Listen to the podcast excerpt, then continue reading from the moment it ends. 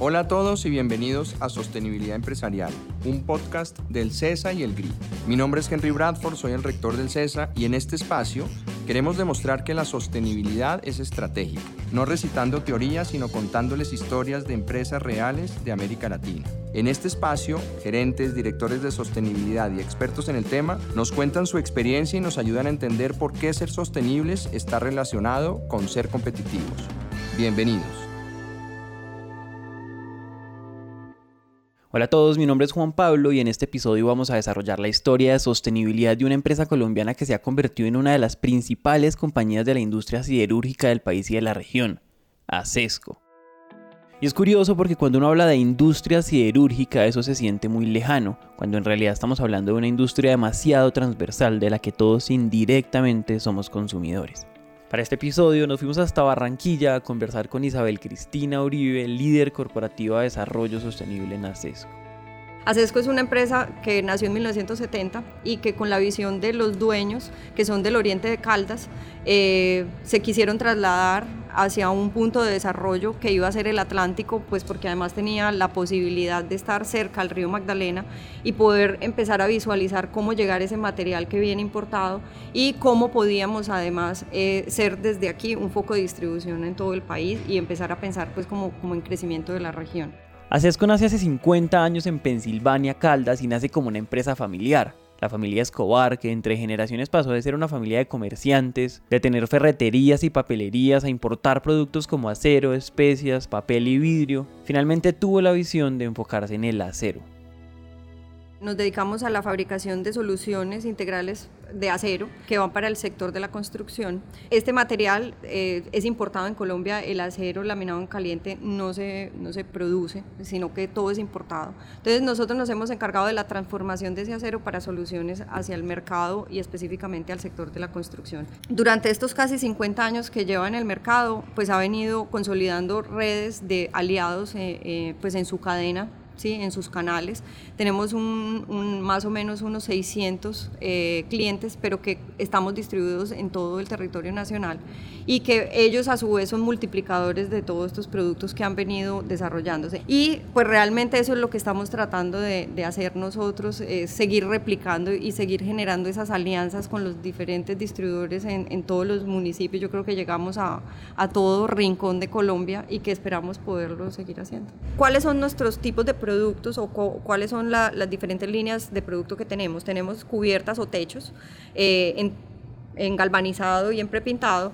Tenemos entrepisos metálicos que lo, que hace es que eh, hace un ahorro en el, en el, peso de la estructura de la edificación o de la obra o del, proyecto y también disminuye eh, la cantidad de concreto que se debe poner en una losa, entre una losa y otra. Eh, tenemos perfilería, que es todo lo que tiene que ver con ese soporte a, las cubiertas, ¿sí? Eh, desde la parte estructural tenemos tubería estructural y tubería de cerramiento, que se utiliza esta tubería de cerramiento pues para, eh, para poner cercas y todo este tipo de cosas. Y tenemos adicional pues una serie de accesorios para complementar pues la, la posibilidad de la instalación. ¿Sí? Esas son nuestros, nuestras líneas de productos y, y en eso hemos estado trabajando en Colombia para seguir potencializando el uso del acero. Como escucharon, el foco principal de Acesco está en el sector de la construcción. Sin embargo, también podemos encontrar sus productos como partes en aires acondicionados, carrocerías de carros o en partes de aviones. Adicionalmente, aunque Acesco como tal opera únicamente en Colombia, la familia opera también en diferentes países de Latinoamérica como Puerto Rico, Costa Rica, Panamá, Ecuador y República Dominicana, ocupando un papel muy importante en la región. Más o menos en este orden de ideas somos 2.300 colaboradores alrededor de estas alianzas en donde estamos todo el tiempo eh, mejorando nuestras prácticas interempresa eh, y eso ha hecho que podamos eh, contar también con empresas navieras como Navesco, que también pues, es parte de esas alianzas, Puerto Pimsa, Pimsa, que también son otro, otra tipología de empresas, pero que al final estamos todos dentro de esa misma alianza. Habiendo dicho esto y antes de continuar, es muy importante que entendamos el proceso productivo del acero.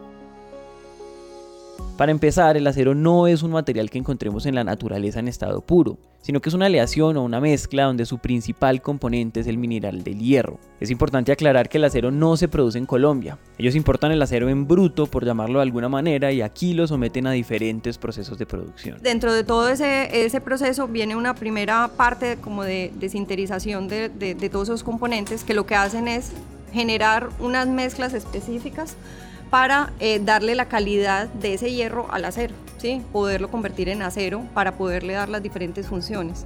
Entonces eh, pasa un proceso de laminado en caliente eh, que salen unas planchas supremamente gruesas de ese proceso, llega a los diferentes procesos productivos, como en el, en el caso de nuestro, que después de la importación llega un proceso de laminación en frío, eh, eh, y después de galvanización o recubrimiento de ese acero para poderlo formar y llevarlo eh, después de esa conformación en frío a productos para el mercado, a cubiertas, a perfilería, a tubería estructural, ¿sí? y poderlo pues, llevar pues, a, todos los, a todas las construcciones o todas las obras. es un proceso realmente, si lo vemos desde el ciclo de vida del producto, es un proceso que, que genera muchos impactos, sin embargo el acero tiene unas propiedades muy importantes y es cómo se puede recuperar y reciclar eh, casi en su 100%. Entonces, es, eh, es un material que, se, que está en la corteza terrestre en todas partes eh, y que no está tan profundo como para que la extracción genere tanto impacto. ¿sí? Sin embargo, pues el impacto es grande porque pues, esos consumos son muy altos para poder construir ciudades enteras. Sin embargo, con las propiedades de reciclabilidad, pues el impacto es mucho menor que muchos de los de los minerales que vemos que en su renovación pues se demoran muchísimo más. Con todo esto claro, con ACESCO pasa algo que pasa en la mayoría de empresas grandes y tradicionales de Colombia y es que la contribución de la empresa en el desarrollo empezó hace muchos años y empezó con filantropía los socios fundadores eh, realmente han venido teniendo eh, como dentro de su ser y de sus valores eh, la posibilidad siempre de ayudar a los más necesitados. Ellos, los dueños son de Pensilvania Caldas eh, y lo que empezaron a trabajar fue a través de la filantropía, realmente de una manera muy, muy natural, eh, para ayudar a, a su pueblo y, donde estuviesen sus, sus operaciones. Eh, nosotros hace más o menos 23 años tenemos la Fundación ACESCO, anteriormente era la Fundación Darío Maya y Fundación Huellas acá en, en el Atlántico y la Fundación Darío Maya en Pensilvania.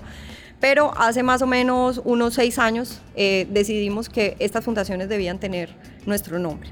Y empezamos a trabajar ya no en esa filantropía, sino en cómo hacer para habilitar a las comunidades y poder entregarles las competencias y capacidades que se requería para poder salir de la extrema pobreza, que eso era lo que era el foco para, para la organización. La Fundación ACESCO lidera toda la gestión social de la compañía y es habilitadora de proyectos de educación y arte para la vida, encadenamientos productivos, emprendimiento social y la construcción de comunidades sostenibles. La Fundación opera en Malambo, Atlántico, que es donde hoy ACESCO centraliza la gran mayoría de sus operaciones, y en Pensilvania Caldas, que es el municipio de donde es originariamente la familia. Sin embargo, ellos no se quedaron ahí y hace unos años comenzaron a entender que hay otros espacios que ACESCO como empresa podía ocupar lo que, lo que pasó fue que la, la empresa entendió que la sostenibilidad no era solamente ese, eh, eh, esa parte social que estábamos haciendo, porque realmente ya teníamos como una especie de licencia social para operar, o sea, ya realmente la comunidad entendía que ACESCO los estaba apoyando para que generar esa, esa eh, capacidad dentro de la población. Ahora fue que entendimos que todo el modelo de desarrollo sostenible tenía una labor importante en esa gestión social que veníamos haciendo, pero que teníamos que complementarla también con ese entendimiento eh, desde los impactos ambientales que podíamos generar como industria. Y empezamos a trabajar muy fuerte en, la parte ambiental ya como organización. Lo social siguió y ha seguido, pero desde la empresa eh, empezamos fue a trabajar en cómo vinculábamos esa parte ambiental también. Eh, siendo muy conscientes de los impactos que se genera en una industria metalmecánica como es la nuestra, eh, era entender qué podíamos hacer para poder devolver a nuestra cadena de valor o dentro de nuestro mismo proceso productivo. Eh, Esto es importante y en este podcast no nos vamos a cansar de repetirlo y es que aunque la filantropía es valiosa y es muy importante, es muy diferente de la sostenibilidad.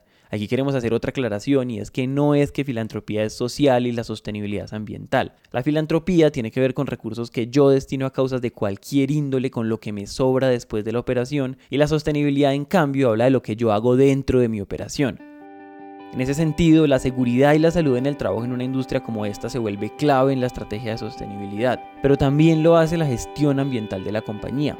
Y en este campo las dos primeras cosas que atendieron cuando adoptaron este enfoque fueron el uso del agua y la gestión de los residuos. Eh, más o menos se generan unos 85 mil metros cúbicos de, agua residual al año, que los estamos tratando a través de humedales artificiales, eh, que están son 5.000 metros cuadrados de, planta de tratamiento que son humedales, yo les digo que son unas poteras gigantes, donde hacemos el tratamiento, realmente son maticas donde estamos haciendo el tratamiento, y que está en una simbiosis total con los humedales naturales. ¿Por qué? Porque nosotros no estamos generando, no estamos generando un vertimiento, y sí estamos permitiendo que toda esa fauna se nos esté llegando a los humedales y ya haya fauna de la zona, de esa red de humedales dentro de nuestra planta de tratamiento. Es más, hemos encontrado babillas, iguanas, de todo, porque hace parte ya del hábitat que, que están eh, utilizando los, los animales y que eso es importante. ¿Por qué? Porque eso significa que estamos haciendo bien las cosas.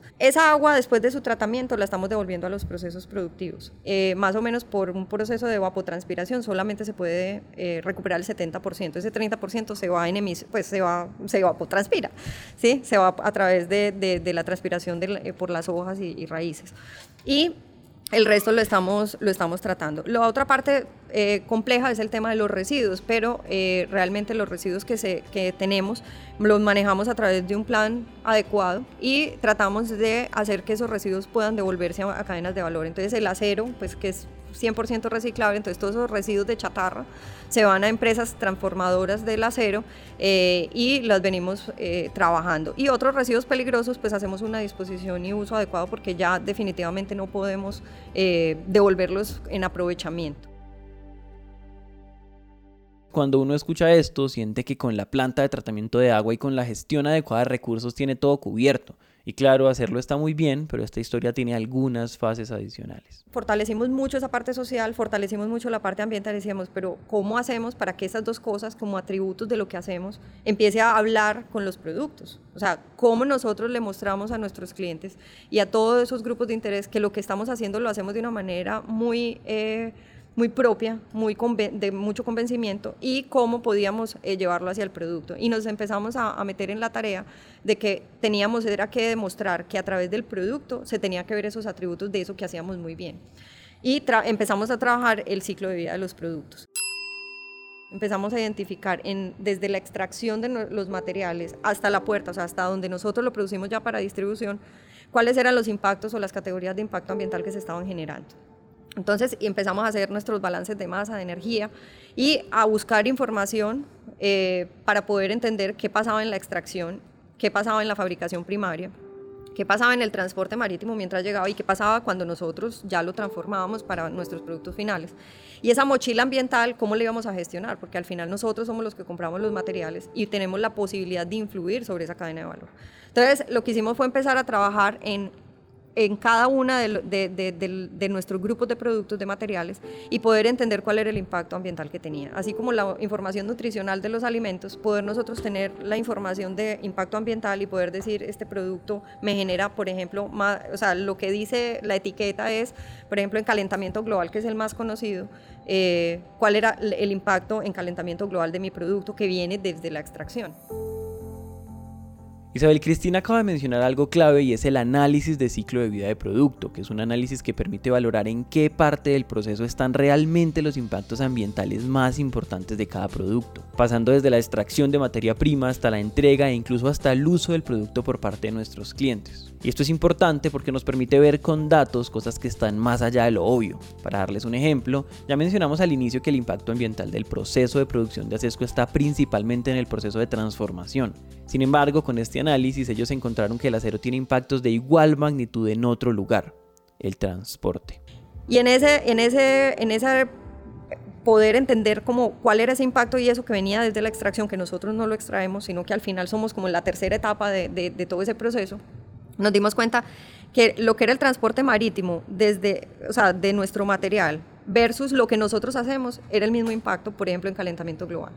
Y lo que hicimos fue, ¿cómo hacemos para que estas navieras y estos que son proveedores nuestros entiendan la importancia de cuáles deben ser el tipo de combustible que deben manejar, qué, qué, año de buque deberíamos trabajar y empezamos a generar unas directrices como organización y les pedimos que tengan ISO 14000, o sea, que tengan un sistema de gestión ambiental, que además los buques sean mayores al 2005 para que no generen impacto y eso lo hemos venido haciendo no solamente en ACESCO Colombia, sino en todas las otras unidades de negocio que son aliados nuestros. Fue realmente complejo porque es entrar a una cantidad de navieras y a una cantidad de empresas de, transporte marítimo a decirles, oiga, no, es que sus buques, eh, si son menores al 2005, pues realmente no los vamos a utilizar. Y la posición más fácil es decirnos, pues ustedes son tan pequeñitos comparados con lo que nosotros traemos en ese buque, que pues si, entonces no, no, no contrate con nosotros. ¿sí? O sea, nosotros más o menos, para, para que se hagan una idea, más o menos son unas 250 mil toneladas de acero que traemos al año. O sea, más o menos. Y de esas 250 mil toneladas, pues nosotros somos eh, demasiado pequeñitos comparado con lo que puede caber en un buque. Entonces, si cada tres meses un buque nuestro tiene 30 mil toneladas, que llega mes a mes, eh, el buque tiene capacidad para 68 mil, 70 mil toneladas, o sea, somos el 50% del buque. Y para ellos eso no era un problema porque lo pueden llenar con otros proveedores, entonces, eh, o con otros clientes. Entonces empezamos fue una tarea de decirles, mire el impacto y mire los números, conozca lo que hicimos, el trabajo que hicimos, el análisis de ciclo de vida, los balances que hicimos con la información que ustedes nos entregaron y que encontramos, eh, qué podemos hacer. O sea, ustedes están impactando lo mismo que una empresa que tiene 600 personas, que produce tanto material, todo. Y lo que se hizo fue convencer eh, desde, el, desde el líder nuestro, o sea, desde el presidente de la empresa y todos los vicepresidentes, y decir, bueno, entonces no importa, que no nos transporten, vamos a encontrar uno que sí nos transporte. Y eso fue lo que se hizo. Realmente fue buscar el que sí estuviese alineado con nosotros y entendiera eh, la importancia de hacerlo. Y en este momento tenemos una red de, de, de, pues de aliados realmente que están convencidos de que eso sí se puede hacer y lo venimos haciendo con ellos. Además, porque tenemos una empresa también aliada que es Navesco, que no tiene muchos buques, pero que sí puede, eh, pues tiene los barcos por encima del 2005, que es pues, de la misma familia, eh, y entonces eh, las utilizamos pues con mayor frecuencia. Navesco no pertenece directamente a Sesco, pero sí hace parte de esas empresas aliadas de la familia que mencionábamos al principio. Y claro, tener una naviera responde a una oportunidad de mercado, pero también a una necesidad de que el transporte responda a unos estándares ambientales claros. Esta parte de la historia es interesante porque denota primero que no siempre es tan fácil hacer exigencias a mis proveedores y segundo que el grado de responsabilidad social o ambiental que yo asumo como empresa puede aumentar de acuerdo a la rigurosidad con la que yo me mire al espejo, lo cual definitivamente requiere un compromiso real por parte de los directivos. No todas las empresas invierten eh, en hacer análisis de ciclo de vida, eso es costoso y lleva muchísimo tiempo. Y fuera de eso, entenderlo para hacer acciones de coeficiencia al interior, o sea, invertir en, una planta de tratamiento de humedales artificiales, el hacer acciones para poder hacer mediciones, por ejemplo, de energía, en donde no es fácil en un proceso como el nuestro, que lleva muchísimos años, eh, poder hacer esas acciones, pero teniendo las mediciones de esas categorías de impacto ambiental, ya eso tiene otro tipo de, de dimensión y eso realmente se logra, es porque desde la gobernanza, eh, los dueños, la Junta y todos los directivos, desde el presidente hacia abajo, tenemos la claridad de qué significa para la organización. Hasta este punto nos ha quedado muy clara la estrategia de sostenibilidad de ACESCO en cuanto a disminución de impactos ambientales, lo cual en algunos casos permite disminuir costos. Pero hay otro reto adicional y es que la sostenibilidad debería ayudarnos a crear valor. Claro, esto suena muy bien, pero a veces demostrar que estamos disminuyendo nuestra huella de carbono no es suficiente. A veces y sobre todo en industrias como estas, la discusión se queda simplemente en el precio y por eso hay que encontrar un valor diferencial real. Porque lo estamos haciendo bien, estamos haciendo un gran esfuerzo, pero eso no lo reconoce el mercado porque es difícil entre un acero y otro reconocer que uno sí lo tiene y el otro no. ¿sí? Entonces, eh, la diferenciación no se ve. Y entonces lo que empezamos fue a trabajar en cómo, eh, por ejemplo, que nuestras pinturas no tuvieran metales pesados, que nuestras pinturas además tuviesen una cosa que llama el índice de reflectancia solar, en donde lo que hacemos es disminuir el efecto isla de calor en las edificaciones que se hace, porque no van a requerir al interior de la edificación tanto consumo energético, o sea, debido a que los colores tienen ese índice de refractancia solar alto.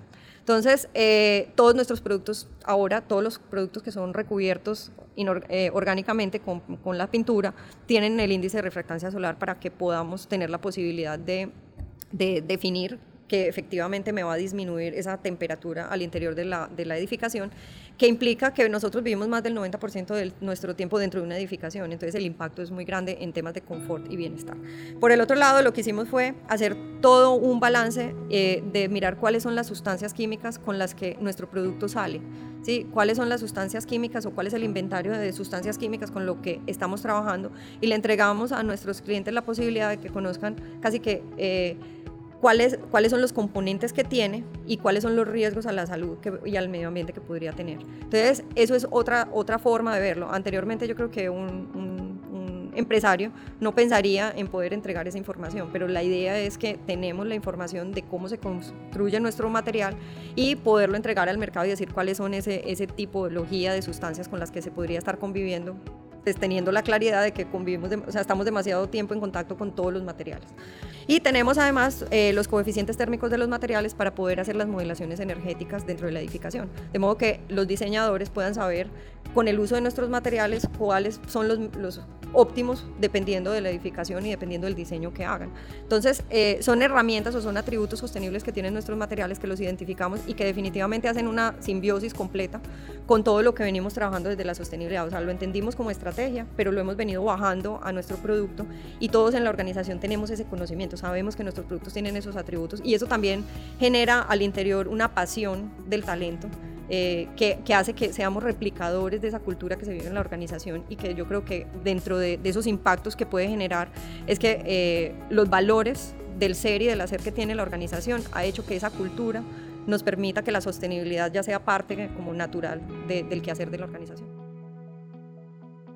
La decisión que tomó Acesco es una decisión difícil, pero si se fijan es una apuesta clara a salirse de la guerra de precios, que a la larga es una guerra de costos, para poner primero a las personas. Las acciones que acabamos de escuchar son una apuesta por la salud y el bienestar de las personas desde el diseño del producto. Y en ese sentido ellos están pensando también en el valor que le generan a los clientes de sus clientes, porque recuerden, los clientes de Acesco no son directamente las personas, sino las constructoras o incluso las ferreterías.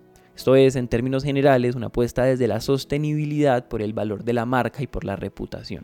Pero cuando ya un tema de generación de confianza, de reputación, ya como marca, que, saben que nuestros productos cumplen con esas especificaciones que debería estar por sentado, pero que realmente en el mercado eh, vemos casos como el edificio Space, que eso no, no cumplió todas las condiciones, eh, los materiales vemos la gran relevancia de, hacerlo y la organización y la junta directiva lo entendió así. definitivamente la sostenibilidad, primero, tiene que estar en la estrategia y dentro de nuestro modelo de brújula estratégica, la sostenibilidad es una de las perspectivas que sí o sí tenemos que hacer. Hasta aquí llegan los aprendizajes que tuvimos después de conversar con Isabel Cristina sobre el camino que ha recorrido a Sesco, una empresa familiar y colombiana, y sobre cómo se están preparando para los próximos 50 años. Quisiéramos irnos entonces con una conclusión final, que además es otra cosa que no nos cansamos de repetir en este podcast, y es que la sostenibilidad y la estrategia van juntas. Nosotros el modelo que tenemos de direccionamiento estratégico se basa en la brújula estratégica que tiene seis perspectivas, y dentro de esas perspectivas está la sostenibilidad. Cuando definimos que esas en esas perspectivas la sostenibilidad estaba, todos en la organización cuando vamos a hacer un plan estratégico, todos los que participamos, eh, tenemos que tener en cuenta esas necesidades y expectativas de los grupos de interés, esos intereses que tienen y ese diálogo que hacemos, pero traído en estrategia, en proyectos para la organización que sean transversales. Entonces podemos encontrar un área, eh, por ejemplo, comercial, que trae proyectos de sostenibilidad y entre todos, todos debemos aportar a esas seis caras que vemos en la estrategia. Entonces, al final la organización, todos tenemos que pensar en qué vamos a aportarle a la sostenibilidad desde lo que hacemos al interior de, la organización. Y yo creo que ahí presta toda relevancia es porque empezamos a ver un trabajo matricial, un trabajo en donde no es la persona de sostenibilidad la que maneja sostenibilidad, sino que toda la organización tiene que trabajar en sostenibilidad, toda la organización tiene que trabajar en innovación. Y cómo hacemos que la continuidad del negocio se pueda dar, porque si no, no vamos a lograr que efectivamente eh, las futuras generaciones puedan tener estas posibilidades que tenemos nosotros. Y esa es como, como esa, eh, esa conexión que hemos venido trabajando. Y tiene un tema eh, supremamente relevante y es cómo también somos capaces de reportar otros temas diferentes que no sea lo que siempre nos han preguntado, cuánto fue la producción. Y empezar a hablar otros, o sea, cambiar un poquito el discurso para que al interior entiendan que eh, no siempre lo que preguntaban antes de cuánto se producía era lo que era, sino si produjiste de la mejor manera y no te accidentaste y no tuviste ningún inconveniente durante ese proceso que estabas haciendo o que estabas liderando. Eso es un gran cambio y como, hemos venido diciendo, estamos en esa elevación de conciencia. No es fácil. ¿Por qué? Porque lo entendimos arriba, ha permeado desde la parte de arriba, entonces ya tenemos como ese aval pero cuando ya empiezas a, meterlo dentro del ADN de la organización, realmente eh, las organizaciones miran mucho con el retrovisor y no con, el, con la perspectiva, con lo que va para adelante. Y que ahí el gran impacto es cómo desde la sostenibilidad lo que deberíamos entender es cómo nos podemos adaptar al cambio y cómo estamos vigilando ese cambio que se está dando para tomar las decisiones adecuadas en el momento que es. Y no pensar en lo que ya está pasando en este momento, porque cualquier decisión que hayamos tomado en el pasado es lo que nos está pasando ahora. Entonces, eh, el gran cambio que está dando la organización es cómo hacemos para entender esos cambios de entorno y poder tomar las decisiones adecuadas con unos criterios claros que ya tenemos sobre la mesa. Este episodio fue producido por mí y editado por Daniela Figueroa. El diseño de sonido es hecho por Manuel Torres y el trabajo gráfico es realizado por Juan Diego Bernal. La dirección del proyecto estuvo a cargo de Ángela Pose del CESA y de Andrea Pradilla del GRI. ACESCO es una empresa que reporta voluntariamente bajo estándares GRI. Agradecemos mucho a Isabel Cristina Uribe, líder corporativa de desarrollo sostenible en ACESCO, por su tiempo, su disposición y por ayudarnos a construir esta historia. Esto es Sostenibilidad Empresarial, un podcast del CESA y del GRI. Mi nombre es Juan Pablo Ramírez, gracias por escuchar.